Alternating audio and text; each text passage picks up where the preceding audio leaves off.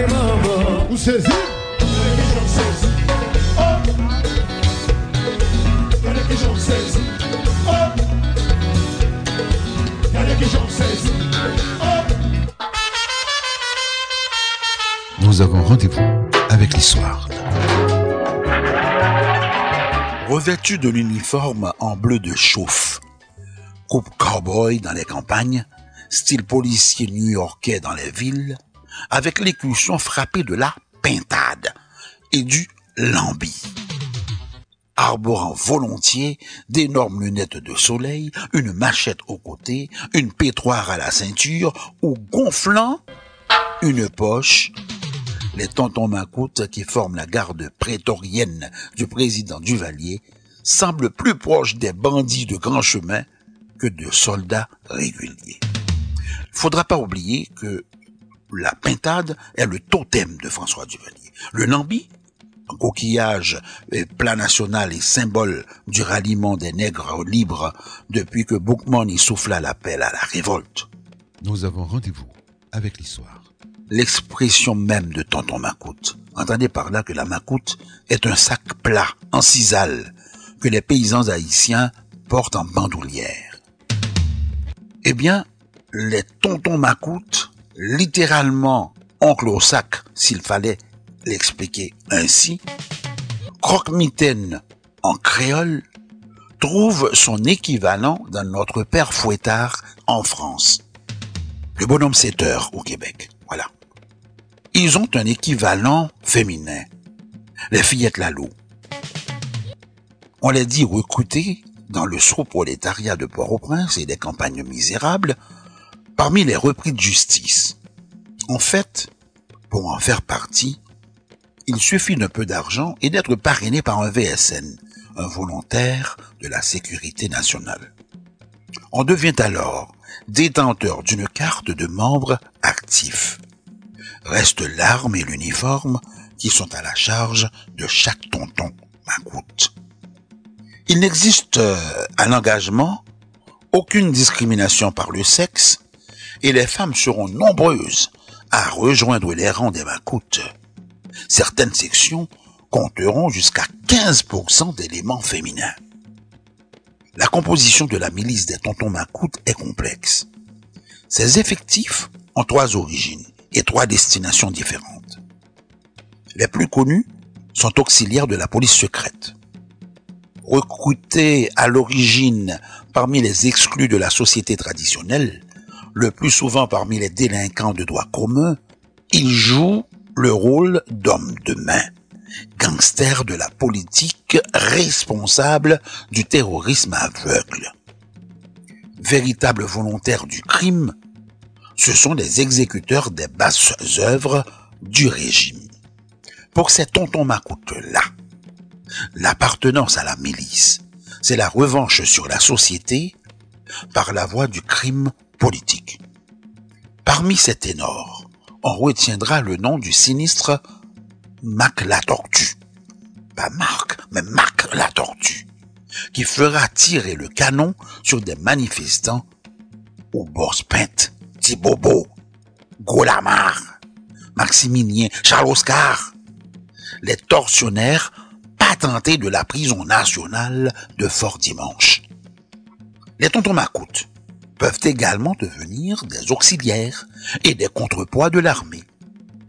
Recrutés parmi les fonctionnaires en quête de promotion, les membres des professions libérales aux horizons bouchés, les opportunistes de la petite bourgeoisie, tous les aigris des classes moyennes assoiffées de vengeance sociale, ceux-là sont très politisés et aiment jouer les doubles des chefs au sein de l'armée.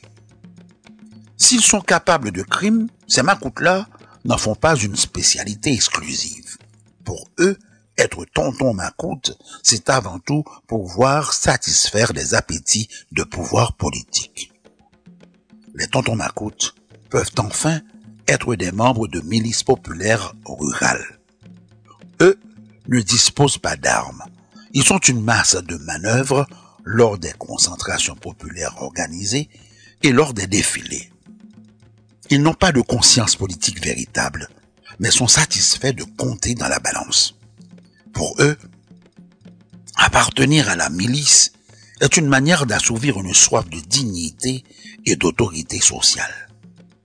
En même temps, ils inspirent un respect craintif au reste de la population, ce qu'ils peuvent à l'occasion monnayer. Mais quel qu'il soit, les tontons macoutes symbolisent le pouvoir nègre de Duvalier. Ils croient d'ailleurs dur comme fer que Papadoc est un zombie, c'est-à-dire un immortel. Les tontons macoutes seront longtemps dirigés par une femme, ah, Madame Max Adolphe ou Rosalie Bouquet de son nom de jeune fille, plus connue sous le sobriquet d'Adolphine. Elle est fille de député et a fait ses études dans les lycées parisiens. Elle aurait été bibliothécaire à la Sorbonne, mais elle avait 25 ans.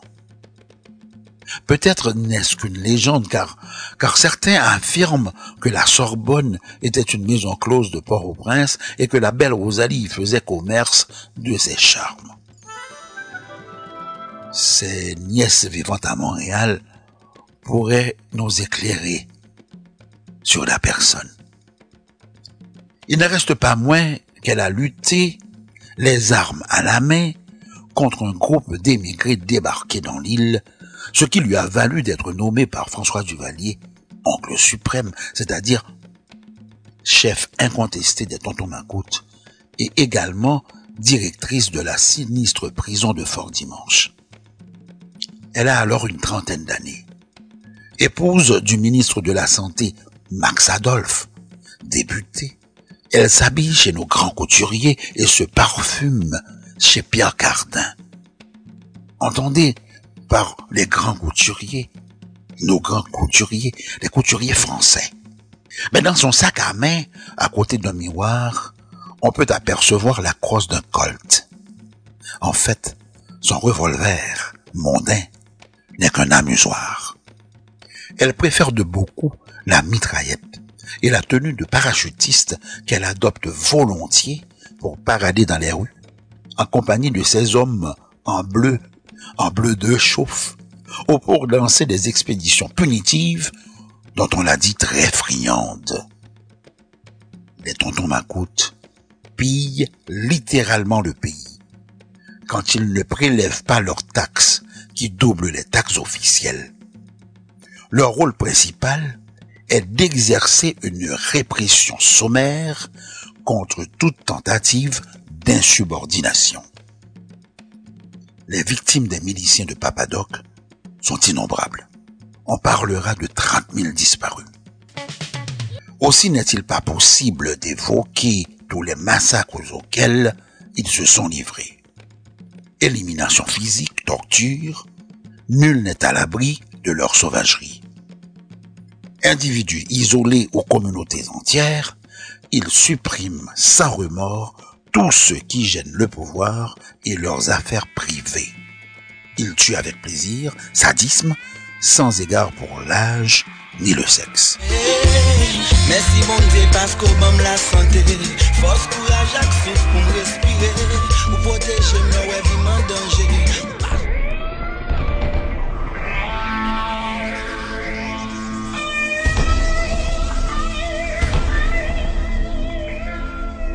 Les salauds ont mis le feu à mon paradis.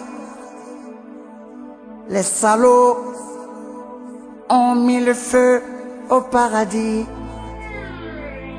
Ces salauds ont mis le feu à mon paradis.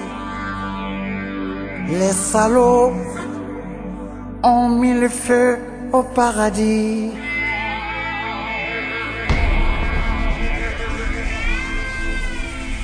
Journaliste, pyromane, politicien, mythomane, avec les prêtres corrompus et les imams vendus, ils sont bêtes et méchants.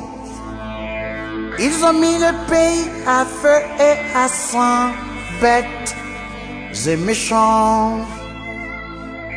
Ils sont bêtes et méchants. Ils ont mis le pays à feu et à sang, bêtes et méchants. Ils s'en foutent de toi et moi. Ils s'en foutent de toi et moi. Ils s'en foutent de nos parents. Ils s'en foutent de nos enfants. Les salauds ont mis le feu à mon paradis. Ces salauds ont mis le feu au paradis. Ces salauds ont mis le feu à mon paradis. Les salauds ont mis le feu au paradis. Les salauds ont mis le feu à mon paradis. Ces salauds ont mis le feu au paradis.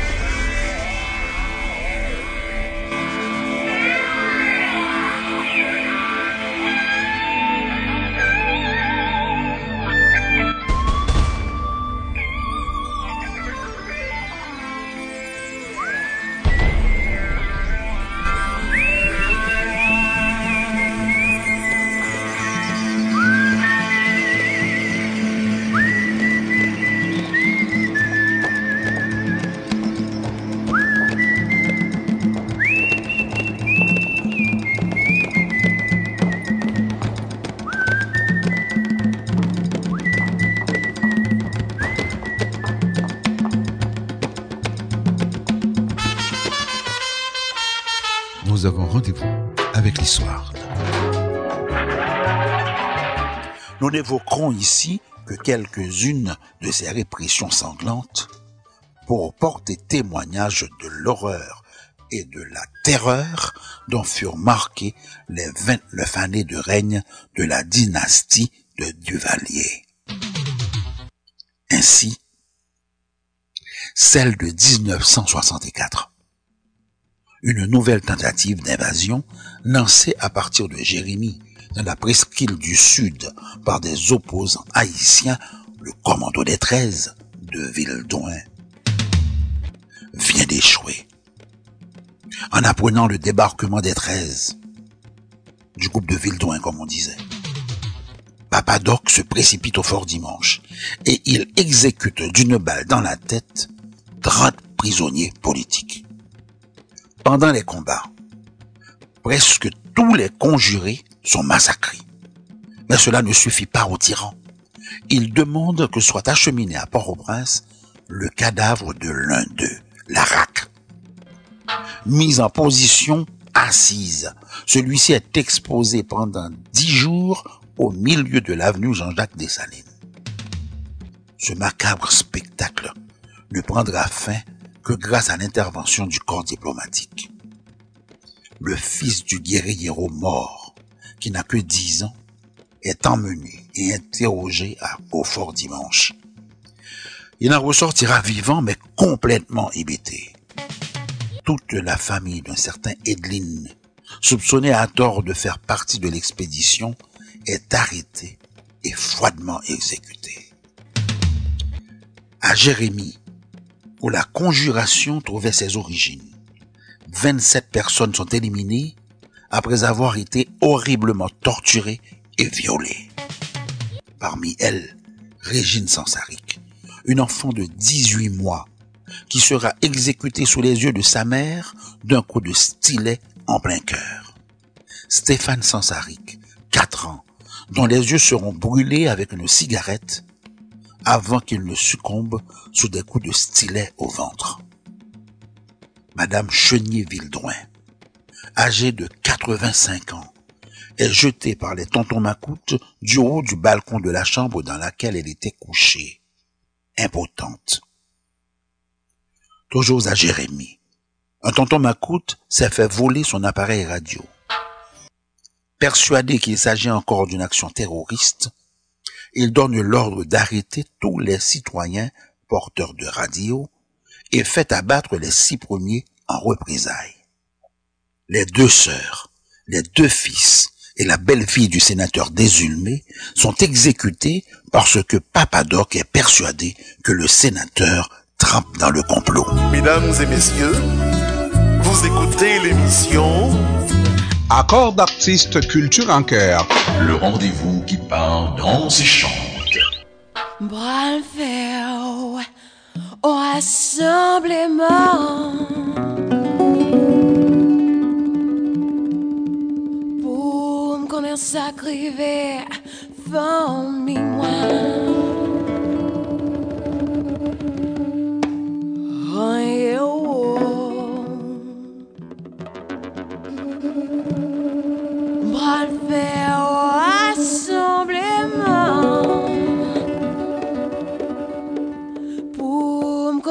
Connaître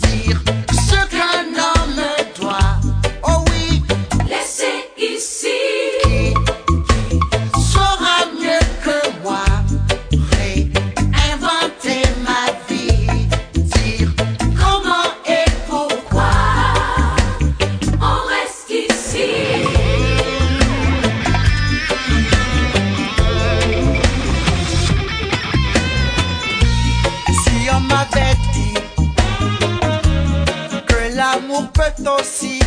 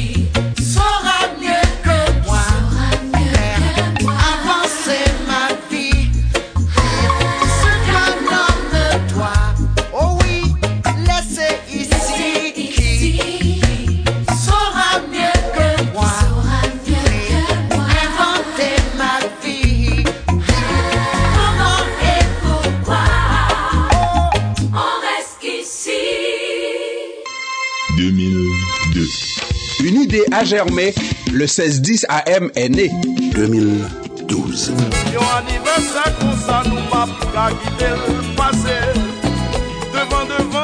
CPAM, une radio voulue, effective et faite pour durer.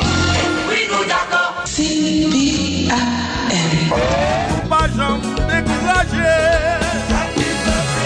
14 10 AM.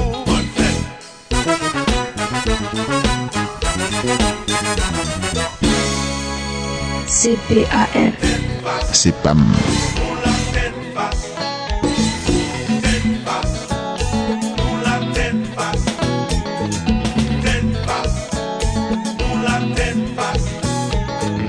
Nous avons tous les accents.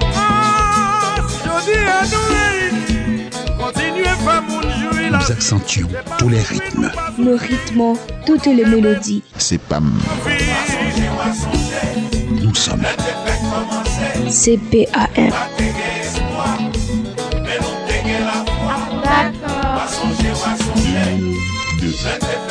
Le 16-10 AM est né. C'est PAM. La foi c'est lui qui dirigeait, la foi c'est lui qui commandait. Avec la foi n'a pas marché, sans la foi nous pas arriver. Qui en pile nous qui allait, le songe ça tombé crié. Toute la langue n'a pas continué, moral nous faut n'a pas avancé. Songez, songez. Couleur 16-10. Accord d'artiste, culture en cœur.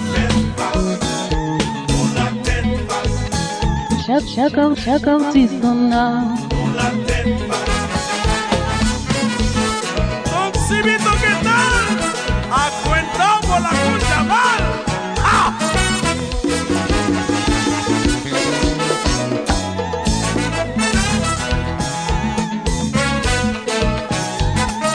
Nous sommes CPAM.